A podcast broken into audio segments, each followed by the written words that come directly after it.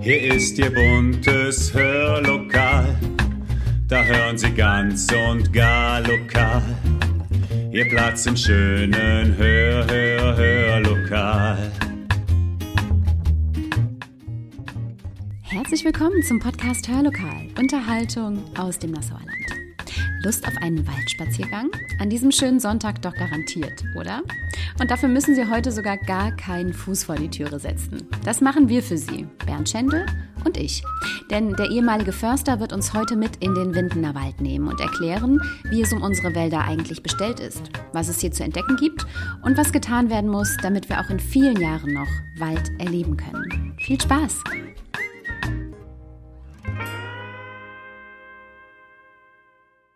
Ich stehe jetzt hier zusammen mit Bernd Schendel am Scherpinger Feld im Windner Wald.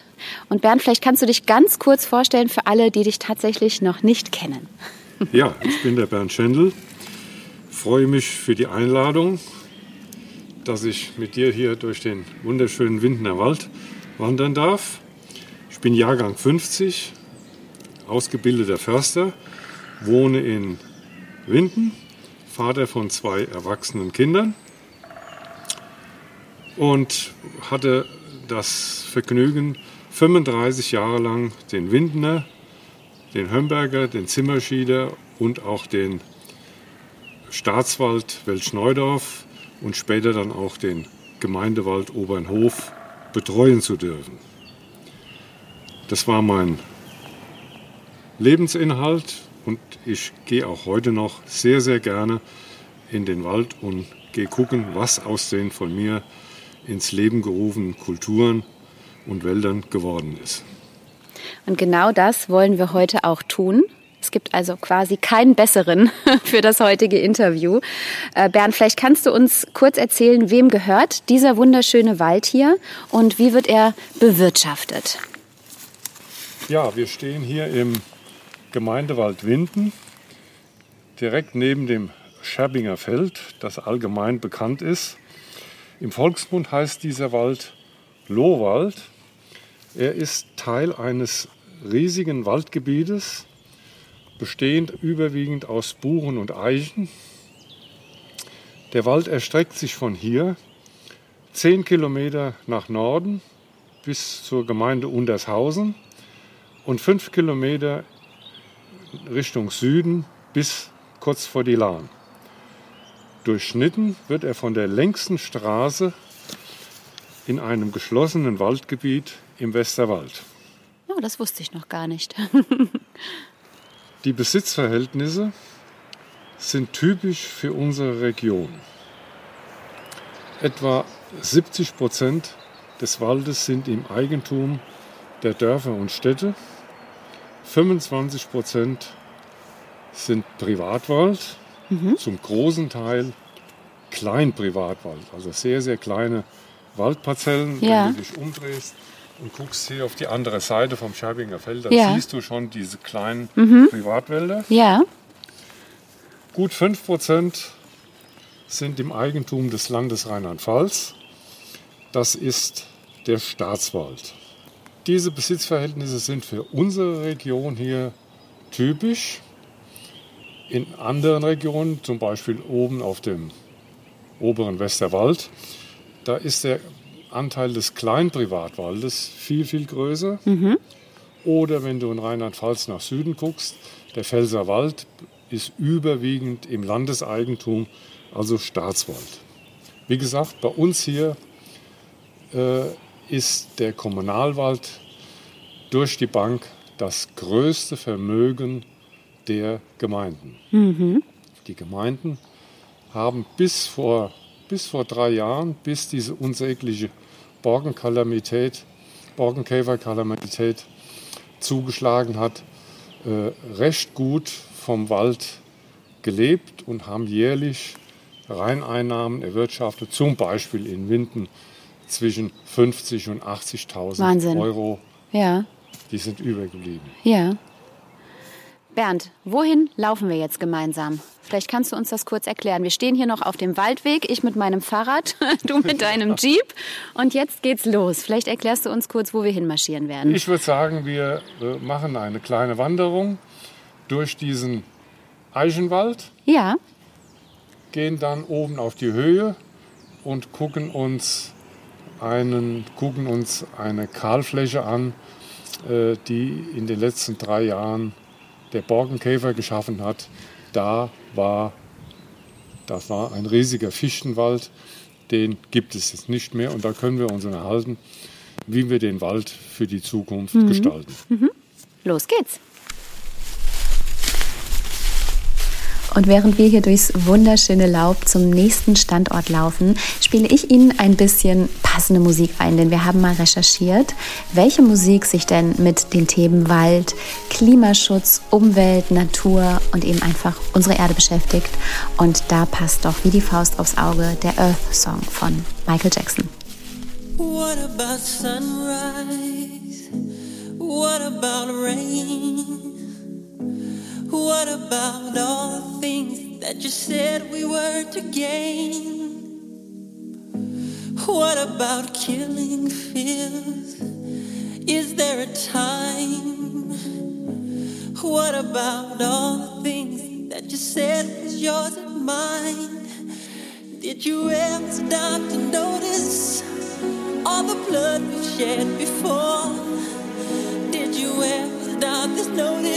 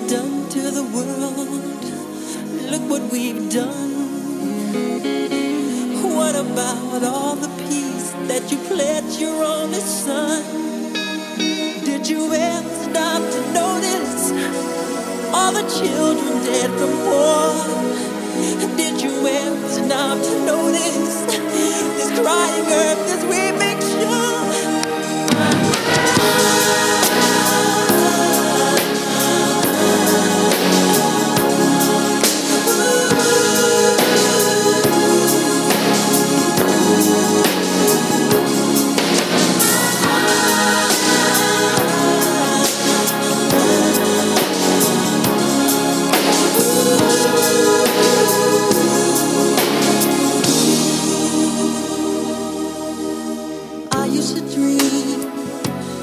I used to glance beyond the stars. Now I don't know where we are.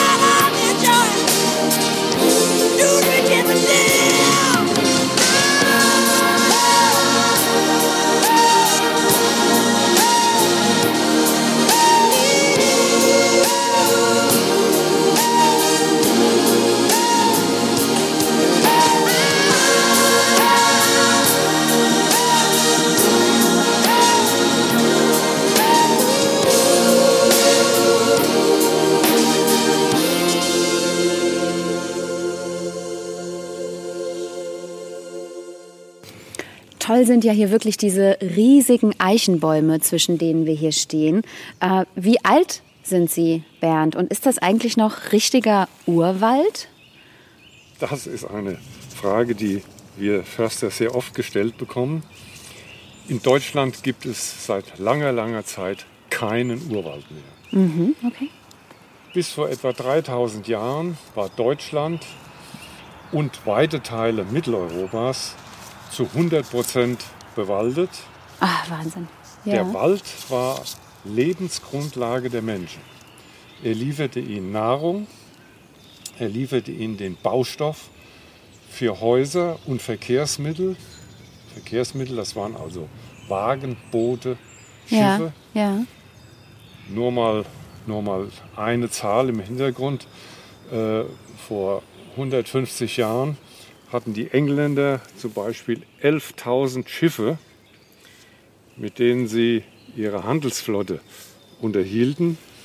Für die Herstellung von einem Schiff wurden etwa 5000 Kubikmeter Holz gebraucht. Jetzt kannst du dir das mal gedanklich hochrechnen. Ja. Dann war die deutsche Hanse, da waren die Franzosen, da waren die Spanier und Portugiesen.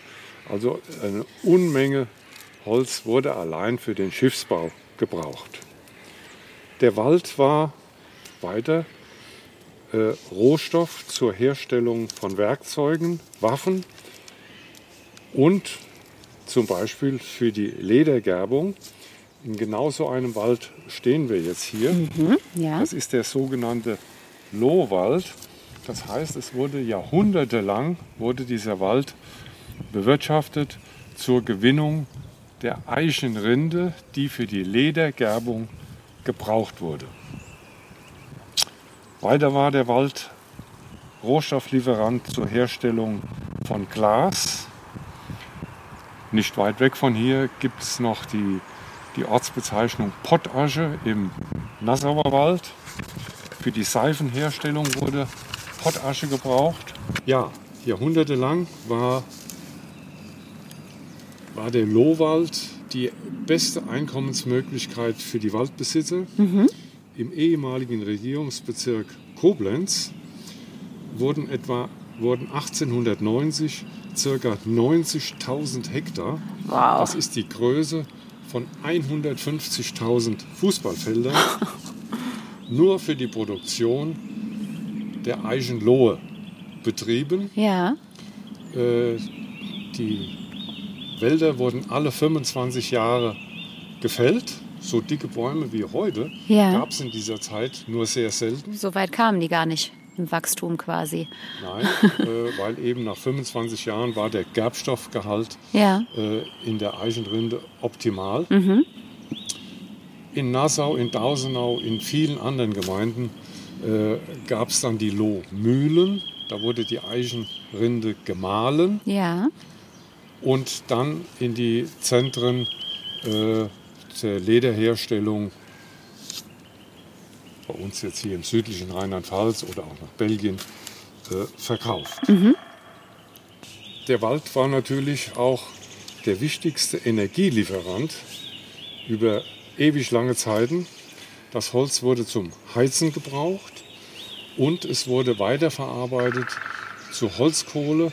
Holzkohle wurde vor allen Dingen zur Verhüttung der Erze gebraucht. Oder wenn du in die Gebiete guckst, meinetwegen ins Berchtesgadener Land oder äh, Lüneburger Heide, äh, da wurden Unmengen Holz zur Salzgewinnung verbraucht. Ja. Bei uns hier spielte also die Verhüttung der Eisenerze und der Silbererze äh, eine größere Rolle. Auch dazu ein Beispiel. 1822 wurden im Siegerland, das ist ja nicht so weit weg von hier, 80.000 Tonnen Roheisen erzeugt. Dafür wurden 4 Millionen Kubikmeter Holz verheizt, gebraucht. Das war jetzt nur, das war jetzt nur ein Beispiel aus dem Siegerland. Äh, Im ganz Rheinland-Pfalz werden jetzt im Moment jährlich im Durchschnitt etwa 3,2 Millionen Kubikmeter Holz noch, geerntet. Ja. Wenn man dann sieht, dass allein von hier im Siegerland 4 Millionen Kubikmeter verheizt, dann kann man sich ungefähr vorstellen, wie, wie der Waldbestand abgenommen hat. Die größte Geisel für den Wald war aber die Landwirtschaft. Der Wald diente in ganz erheblichem Maße der Landwirtschaft. Die Erträge auf den Feldern waren so gering, die Bauern haben das Stroh verfüttert und zur Einstreu in den Ställen haben sie aus dem Wald Laub geholt. Das Vieh wurde in den Wald getrieben. Zum Beispiel hier, äh, das weiß ich noch von, von Eltern Winden, die erzählt haben, dass die Schweine im Herbst zur Schweinemast in den Wald getrieben wurden. 1799 hat ein Kollege von mir, der Förster Melzheimer aus dem Hunsrück, berichtet, Laub wird immer so intensiv gescharrt, dass alle zurückgebliebenen Blätter zu zählen sind. ja, also man kann sich vorstellen, äh, so wie jetzt hier, so viel trockenes, vermoderndes Holz und die Laubstreu, das muss man sich alles in dieser Zeit wegstellen. Ja. So, das bedeutete aber dann etwa so nach 1700, äh, dass es so gut wie keinen vernünftigen Wald mehr im Westerwald gab. Und es war, es war kein Förster, die gab es ja damals noch gar nicht, sondern es war ein Oberberghauptmann aus dem Erzgebirge, der Karl von Karlowitz, der 1713 forderte, es darf nur noch so viel Wald, so viel Holz im Wald gefällt und genutzt werden, wie wieder nachwächst. Das war die Geburtsstunde des Begriffs Nachhaltigkeit. Nachhaltigkeit, ja. Danach, danach wurden unsere Wälder hier wieder aufgebaut. Und dieser Grundsatz gilt ja auch heute noch für den Wald hier Ja. oder generell. Ja. Momentan ist es also so, wir äh, in Rheinland-Pfalz und im benachbarten Hessen, wir sind die waldreichsten Länder in der Bundesrepublik. Etwa 42 Prozent äh, der Landesflächen sind bewaldet. Hier in, der Verbandsgemeinde Nassau-Bad Ems äh, ist der Prozentsatz höher. Ich schätze mal so etwa bei 56, 58 Ja. Prozent. Ja. Bernd, wie alt sind die Eichen hier, die wir hier sehen? Die Eichen sind ziemlich genau 205 Jahre alt. Und die Buchen, die da drunter stehen, Ja. das fällt, dir auch auf, die sind schwächere Dimensionen, die sind später zwischen die Eichen Mhm. Ja. gepflanzt worden. Ja. Das war also vor gut 200 Jahren, hörte dann die Produktion der Lohgewinnung langsam auf, weil die Gerbstoffe, die Eichengerbstoffe durch chemische Produkte ersetzt wurden. Das wurde also in- uninteressant. Und dann hat man gesagt, gut, dann lassen wir hier äh, die schönsten von diesen dünnen Eichen durchwachsen. Damals wahrscheinlich mit der Hintergrund, um hier im Herbst die Schweine zu mästen. Ja. Und man hat auch immer alle paar Jahre mal etwas Bauholz in den Gemeinden gebaut. Die Bautätigkeit war ja nicht mit der heutigen zu, verteilen, zu vergleichen. Ja. Aber hier und da wurde dann doch wieder mal ein Haus oder eine Scheune gebaut. Und das war also der Hintergrund, weshalb man die Eichen hat durchwachsen lassen. Und Eichen gedeihen nur dann besonders gut, wenn sie in Gesellschaft mit Buchen wachsen. Die Buche beschattet den unteren Stammteil. Man muss immer nur aufpassen, äh, dass die Buche nicht in die Krone reinwachsen. Ja. Wie wird dieser Eichenbestand gepflegt? alle fünf Jahre, im Winterhalbjahr, gehen die Förster durch so einen Bestand, begutachten jeden Baum und Wow. beurteilen dann, ist er ausgereift, kann er gefällt werden, soll er gefällt werden oder muss man ihn in, im Wachstum fördern, das heißt also irgendeinen Bedränger entnehmen. Das sind dann hier vor allen Dingen dann die Buchen. Die Buchen, ja. Die Eichen, die also nun hiebsreif sind, die ihr Alter und ihre Dimension erreicht haben, die wandern heute nicht wie vor 200 Jahren angedacht äh, nur für die Eichenmast, sondern die wandern heute in die Möbelindustrie. Es wird Furnier hergestellt, Parkett hergestellt. Und was zurzeit ein sehr, sehr guter Markt ist, wo auch die Windner äh, seit Jahren sehr erfolgreich äh, die Bäume vermarkten. Das ist auf der, wir nehmen dann an der Submission im Hunsrück teil. Im Spätwinter werden da die Bäume versteigert. Und da geht ein Großteil unserer Eichen geht nach Frankreich zur Herstellung von Weinfässern, diese Barrikfässer. Ja. gibt natürlich neben der Eiche auch noch andere Holzarten, die hier anfangen. Oder wenn du auf die andere Straßenseite gehst, äh, da haben wir fast reine Buchenwälder. Die Buche, die wird gebraucht zur Möbelherstellung, äh, das Kronenholz als Brennholz. Und in den letzten 20 Jahren hat sich ein Markt in Asien aufgetan. Viele Buchen werden äh, nach China und in andere asiatische Länder exportiert. Wir sehen nachher noch Fichtenwälder. Die Fichte wird hier bei uns von Westerwälder und Hunsrücker Sägewerken zu Brettern und Balken verarbeitet. Die wiederum bleiben nicht alle im Inland, sondern da geht der Export nach England, nach Irland, nach Italien und auch nach Nordafrika. Lärchen haben wir in den letzten Jahren viel verkauft nach Österreich und die Schweiz. Also richtig international. Ja, ja. Du kannst also irgendwo auf der Welt sein und in einem Hotel übernachten. Dann kann es gut sein, dass das Bett aus Westerwälder, Westerwälder Holz. Buche angefertigt wurde. ja. Bernd, wir stehen hier äh, vor einer großen, hohen, dicken Eiche und die hat so eine weiße Markierung auf der Rinde. Kannst du erklären, was das bedeutet? Ja, ja. Äh, bei dieser Inspektion der Wälder Die alle fünf Jahre gemacht wird? Alle fünf ja. Jahre. Ja. äh, findet der Förster natürlich immer wieder Bäume, die Verletzungen haben, äh, Faulstellen haben. Und in diese Faulstellen hat der Specht Löcher gehackt oder er findet, er findet ähm, Nester, sogenannte Horste von Greifvögeln und so weiter. Diese Bäume markieren wir dann mit so einer weißen Linie. Ja. Das heißt, für alle Wirtschaften, die hier tätig werden, ob dort Kollegen sind oder, oder die Forstwirte, die wissen, aha, Moment, an diesem Baum mit der weißen Markierung ist irgendwas dran. Ähm, da wohnt vielleicht ein Specht, da wohnt eine Fledermausfamilie und so weiter. Dem tun wir nichts.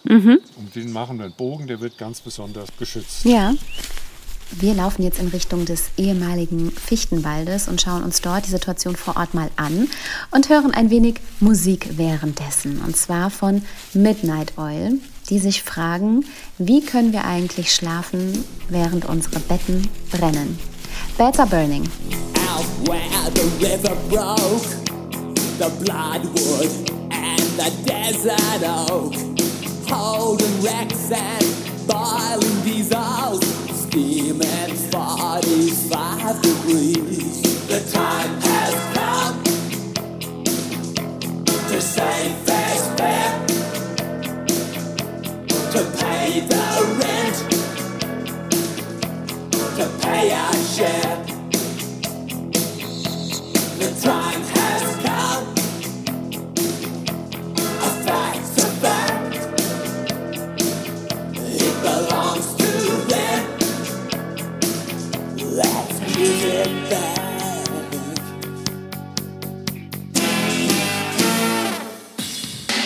can we dance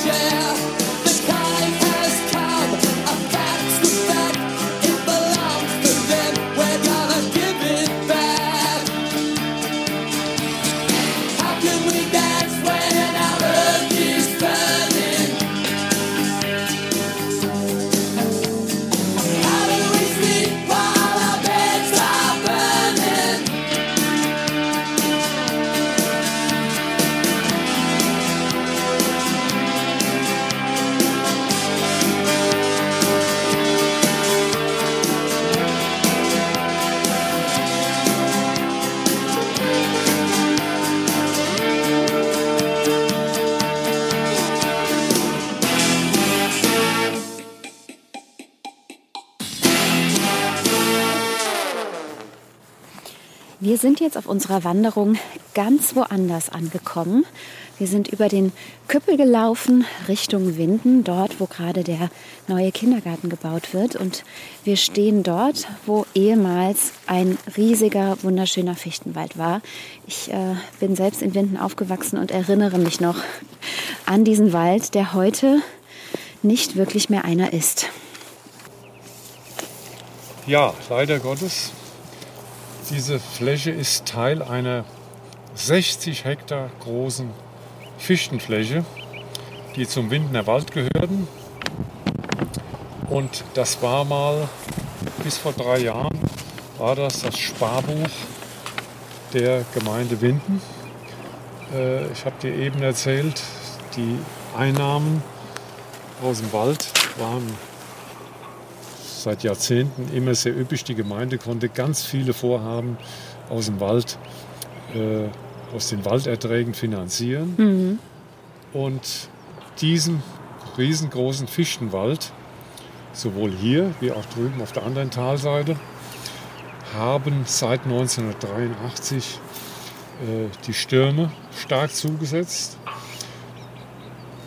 Der markanteste war vielleicht 1990 Wiebke, Ja, dann kam Lothar, Kyrill und 2018 Frederike und Burglin. Es ist also nicht so, wie es jetzt im Moment oft empfunden wird, dass der Borkenkäfer jetzt im Moment den ganzen Wald aufgefressen hat, sondern diese, diese Schadereignisse laufen schon seit Jahrzehnten, aber jetzt seit 2018 eben ganz besonders dramatisch. Wir hatten im Januar 2018 die Stürme Friederike und Burglind und dann kam der erste trockene Sommer, in dem sich also die Borkenkäfer, wir haben eine Fichte 2, das ist der Buchdrucker und das ist der Kupferstecher, Millionen, Milliardenfach vermehrt haben. In früheren Zeiten, wenn ein Sturm war und wir hatten normale, gewohnte Klimaverhältnisse, dann kam nach jedem Sturm, kam über zwei bis vier Jahre, äh, hatten wir mit dem Borkenkäfer zu kämpfen. Dann hörte das aber immer wieder auf und beim nächsten Orkanereignis äh, flammte das wieder auf. Das war aber alles irgendwie ein bisschen in den Griff zu bekommen. Ist mal sehr viel Holz angefallen. Dann haben wir das in Nasslager gesteckt für ein, zwei Jahre und es wurde dann vermarktet. Aber jetzt in diesen, nach diesen drei extrem trockenen Sommern 2018, 19 und 20 äh, sind unsere Fichten fast alle abgestorben. Die Gemeinde Winden hat es getroffen in diesen drei Jahren mit 36.000 Kubikmeter Käferholz. Da muss man dazu sagen, der normale Jahreseinschlag in Winden mit Buche, Eiche, Lerche, Fichte, Kiefer äh, sind 3000 Kubikmeter gewesen. Und da kannst du dir vorstellen, was jetzt passiert. Dazu kommt ein enormer Preisverfall. Ja. Du hattest eben auch Zahlen genannt, ähm, wie viel Geld der Gemeinde durch diesen Preisverfall auch flöten gegangen ist, in Anführungszeichen. Oder dadurch, dass eben die Fichten eingeschlagen werden müssen in großer, großer Anzahl. Wie mein Nachfolger, Förster Felix Jans, dem Bürgermeister, erzählt hat, äh, mit welchen Einbußen der da zu rechnen hat. Da hoffe ich, dass der Bürgermeister gut gesessen hat. Äh, Dieses, dieser Fichtenwald, dieses Sparbuch der Gemeinde, hatte vor der Borkenkäferkalamität, also vor 2018, einen Reinerlöswert, also das, was für die Gemeinde übergeblieben wäre, von ungefähr 1,5 Millionen Euro. Äh, Das ist jetzt auf ein Minimum geschrumpft. Du siehst überall noch, überall noch die großen Holzpolder sitzen, die sind noch gar nicht verkaufbar Ja, gewesen. Das ja. ist das Kronenholz, das sind die faulen Erdstücke. Die will im Moment noch gar keiner. Gibt es hier denn überhaupt noch eine einzige Fichte, die hier irgendwo steht? Ja, einige wenige in den, in den Tallagen, Ja. da, wo die Wasserversorgung etwas besser war, äh, sind noch da. Äh, der, der Fichtenanteil im Windnerwald war mal bei ungefähr 25 Prozent. Der ist jetzt geschrumpft auf 3 bis 5 Prozent, schätze ich mal. Was ist denn eigentlich das, was den Fichten mehr zu schaffen macht? Die Hitze der vergangenen Sommer oder die Trockenheit? Oder ist es die Kombination aus beidem?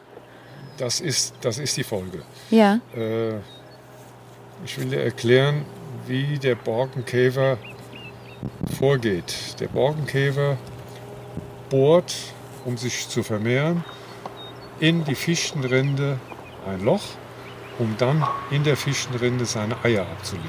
Die natürliche Abwehr einer Fichte ist also, wenn er das Loch da reinbohrt, dass er den Käfer, dass die Fichte den Käfer mit Harz überschüttet, der Käfer erstickt und kommt nicht mehr zur Vermehrung. Das heißt, wenn also 100 Borkenkäfer auf eine Fichte, auf eine gesunde, vitale Fichte treffen, dann werden vielleicht 95 im Harz erdrängt und 5 kommen zur Vermehrung. Das hat die Natur aber im Griff.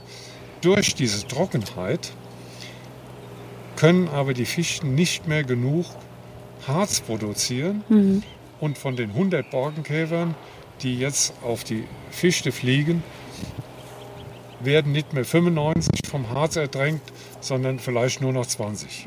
Ja? Und ein, ein Borkenkäfermännchen mit drei Borkenkäferweibchen, das ist so eine Gruppe, die bringt es also in einem Sommer unter normalen Verhältnissen auf 8000 Nachkommen, wenn, wenn die Käfer zweimal brüten. In diesen trockenen, heißen Sommern hatten wir aber zum Teil drei, zum Teil auch vier Boden. Das kannst du dir mal ausmalen, welche gigantischen Mengen Käfer dann auf unseren Fichtenwald eingedrungen sind. Ja. Jetzt stehen ja hier schon wieder ganz viele sehr kleine Fichten, die sich wohl alleine angesamt haben. Wird das wieder ein Fichtenwald werden, Bernd? Nein, wir wollen, wir wollen keine reinen Fichtenwälder mehr. Äh, dieses Umdenken ist aber jetzt nicht nur seit der neuesten, seit der jüngsten Borkenkäferkalamität, sondern eben schon seit Ende der 80er Jahre setzen wir im ganzen Land, in, der, in ganz Deutschland, äh, auf Mischwald. Ja? Ja. Man übernimmt also einen Teil der natürlich angesamten Bäume. Auch hier werden wir ein paar Fichten übernehmen. Aber im Wesentlichen wird das ergänzt werden mit Laubwald. Da kommt natürlich jetzt der erste Gedanke, ja, hm, wenn der Klimawandel so beständig weiter fortschreitet, äh, die heißen Sommer, dann lass uns das doch mit Baumarten versuchen, die sich in der Trockenheit bewährt haben, also aus den Mittelmeerländern. Was wären das für Baumarten, die du jetzt meinst? Ich sage jetzt mal ein ganz großes Extrem. Wir könnten ja Palmen pflanzen. ja, nur diese Bäume, die also in den Mittelmeerregionen, Nordafrika bestens gedeihen, die kennen keinen Frost, die kennen keinen richtigen Winter und deswegen scheiden die aus. Wir sind, wir sind noch auf der Suche nach der idealen Zusammensetzung. Es ist, das Ganze ist im Moment noch ein ganz großes Versuchsstadium. Keiner kann genau sagen, welche Baumarten hier besonders gut gedeihen werden im, in der Folge vom Klimawandel und welche dann doch wieder ausfallen. Welche sind jetzt hier für äh, dieses Gebiet geplant? Im, Moment, Im Moment ist also eine Baumart, das ist die Eiche, die Walnu oder Walnuss, Winterlinde, Kastanie. Ja. Das sind die Laubhölzer, auf die wir setzen, auf die Kirche. Wir brauchen aber auch Nadelholz, gerade für den, für den Bausektor. Bewährt hat sich da die Weißtanne und vor allen Dingen auch die Douglasie. Die Douglasie, mit der haben wir schon viele Jahrzehnte hier Erfahrung, äh, die scheint mit dem Klimawandel ganz gut Ja. zurechtzukommen. Ja. Wir müssen Wälder begründen, die also auch viel, viel Nutzholz produzieren. Es nützt nichts, nur Wälder zu produzieren, die äh, nur, nur Wälder zu, äh, zu begründen, die einfach nur Kohlenstoffspeicher sind und Sauerstoff produzieren. Das reicht nicht. Wir brauchen in Deutschland im Jahr etwa 120 bis 130 Millionen Kubikmeter Holz. Selber erzeugen tun wir in unseren Wäldern 80 Millionen. Wir haben also eine, einen, Fehlbe einen Fehlbetrag von 40 bis 50 Millionen Kubikmeter. Wenn wir, wir dürfen uns nicht zurückziehen, sagen, das macht ja nichts, dann holen wir die aus dem Regenwald oder äh, plündern die Urwälder in Rumänien oder in Sibirien. So dürfen wir nicht denken. Wir müssen auch an eine hohe Nutzholzproduktion bei uns denken. Dafür ist das Nadelholz nicht, nicht unverzichtbar. Das geht nicht. Bernd, was glaubst du, wie sieht der Wald hier in 50 oder in 100 Jahren aus? Kannst du das voraussehen? Nein, weder ich, weder ich noch viele, viele Wissenschaftler, ich habe viele Diskussionen zu dem Thema verfolgt. Keiner kann sagen, was passiert, einfach weil wir ja nicht genau wissen, wie geht es mit dem Klimawandel weiter, was passiert. Das Ganze ist, wie ich es eben schon sagte, ein, im Moment noch ein riesiges Versuchsfeld. Wir müssen es einfach beobachten. Sagen kann dir das heute noch keiner. War diese, waren diese trockenen Sommer, die drei vergangenen, war das nur der Anfang oder kommen jetzt wieder 20 Jahre mit Feuchtigkeit? Es weiß halt keiner. Sie pflasterten das Paradies und stellten einen Parkplatz auf mit einem pinkfarbenen Hotel, einer Boutique und einem angesagten Hotspot. Das ist eine Textzeile aus dem Lied, was wir jetzt hören, während wir wieder zurücklaufen in den Wald. Und zwar hören wir jetzt Big Yellow Taxi von den Counting Crows und Vanessa Carlton.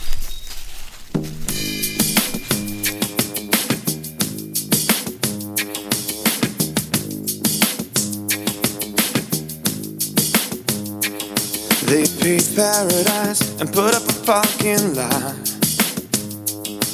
With a pink hotel, a boutique, and a swinging hot spot. Don't it always seem to go that you don't know what you got till it's gone? They paved paradise and put up a fucking lie.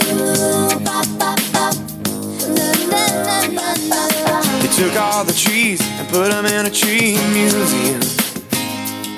And they charged the people a dollar and a half to see them. No, no, no, don't it always seem to go that you don't know what you got till it's gone. You pay paradise and put up a fucking lie.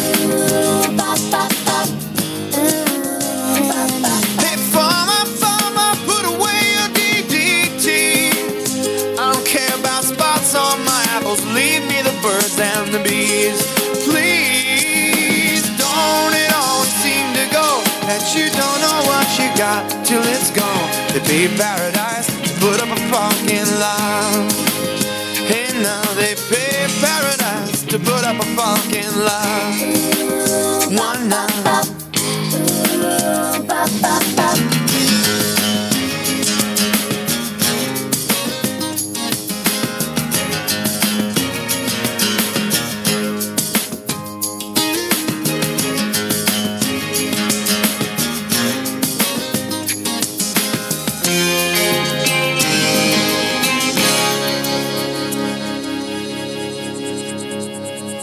Listen, late last night, I heard the screen door swing.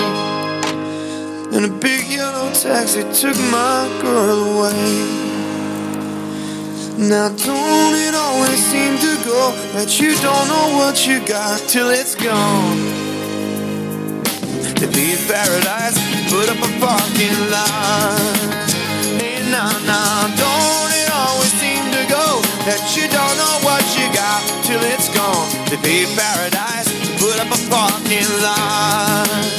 Why not? They pay paradise to put up a parking lot.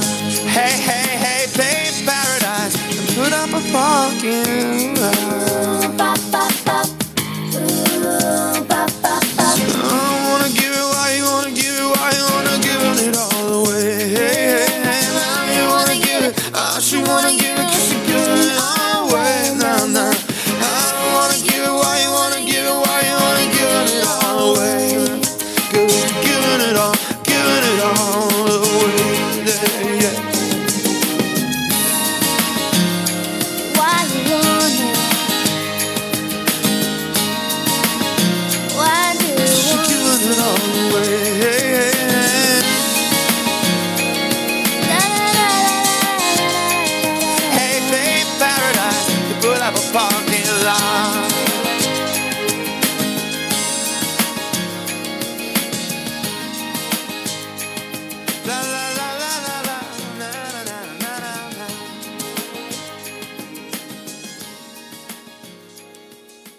Wir sind äh, bei unserer Wanderung immer wieder an so kleinen, runden Flachstellen vorbeigekommen. Bernd, haben da mal Häuser gestanden oder was bedeutet das? Vielleicht kannst du dazu was erzählen. Ja, gerne. Dann lass uns doch mal zu so einer kleinen Flachstelle laufen. Gerne. Ich sehe da hinten schon eine. Wir gehen einfach mal dahin. Ja. Und dann werde ich dir erklären, was das für eine Bewandtnis hat.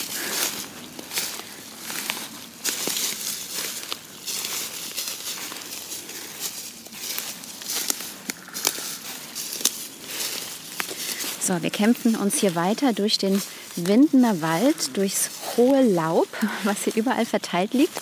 Bernd Schendel geht vor mir und wir kommen jetzt an so einer kleinen Flachstelle an. So.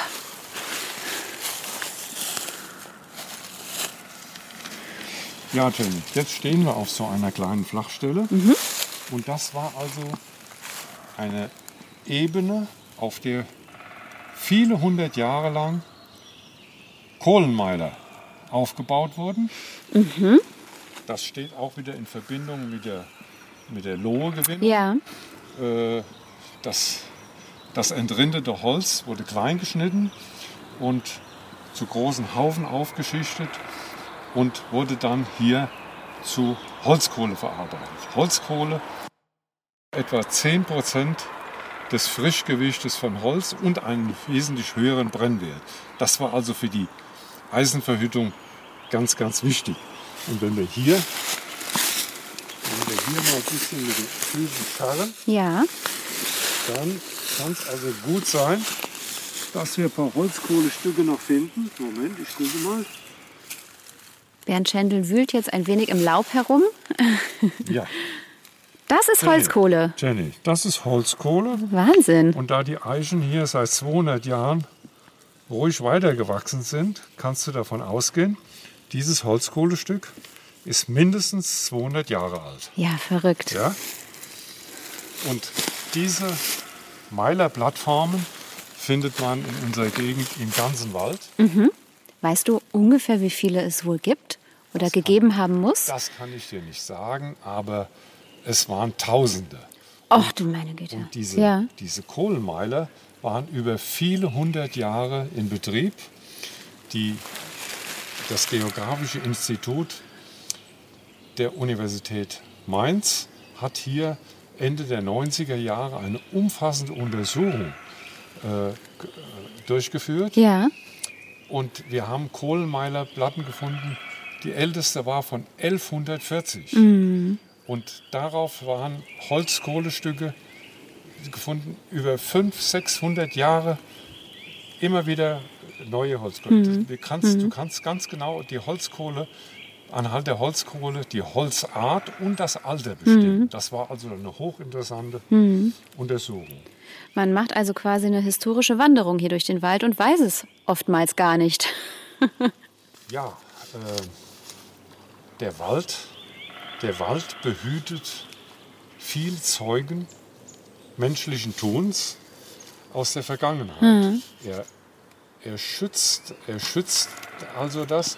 Draußen auf den Landwirtschaftsflächen, da fährt jedes Jahr äh, der Traktor mit dem Flug Ja. drüber und so weiter. Ja. Das sind diese Dinge notgedrungen alle beseitigt. Im Wald findet man sie und wir schützen sie auch sehr, sehr intensiv. Also es sind nicht nur diese Meilerplatten, äh, sondern es sind alte Verkehrswege, die Hohlwege.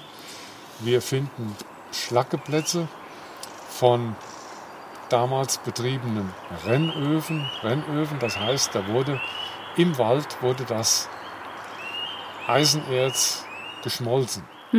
Ja, die waren, die waren nicht besonders groß, etwa drei, dreieinhalb Meter hoch. Und da findet man heute noch die Reste, gar nicht weit weg hier im Zimmerschiederwald. Äh, Zeitzeugen aus der Zeit in dichter Folge. Ja, bis hin zu den Spuren des letzten Krieges, sprich Bombendurchgang. Ich erinnere mich, Bernd, dass wir vor vielen Jahren ja schon mal eine Reportage für die Zeitung gemeinsam gemacht haben und uns ein paar dieser Bodendenkmäler auch angeschaut haben. Ich wäre als Spaziergängerin einfach dran vorbeigelaufen und du hattest zu all diesen Bodendenkmälern unglaublich viel zu erzählen. Ähm, Das wäre definitiv etwas, was wir auch noch mal im Hörlokal hörbar machen können, oder? Ja, gerne. Da können wir uns mal zu einem neuen Termin verabreden. Perfekt. Ich schlage vor, der in der Nähe von Zimmerschied vielleicht. Ja, sehr gerne. Bernd, vielen, vielen herzlichen Dank für das Interview. Ich hoffe, du stehst uns auch, wenn wir uns über die Bodendenkmäler unterhalten wollen, wieder zur Verfügung. Und äh, dann freue ich mich, wenn wir es jetzt gleich live im Hörlokal hören. Alles Gute, vielen Dank. Sehr gerne. Und das war's mit unserem Podcast für heute im Wald mit Bernd Schendl. Ich hoffe, Sie konnten genauso viel spannende Infos für sich mitnehmen wie ich. Für mich geht es jetzt mit dem Fahrrad wieder ab nach Hause und ich wünsche Ihnen einen wunderschönen Sonntag. Bleiben Sie gesund und machen Sie es gut.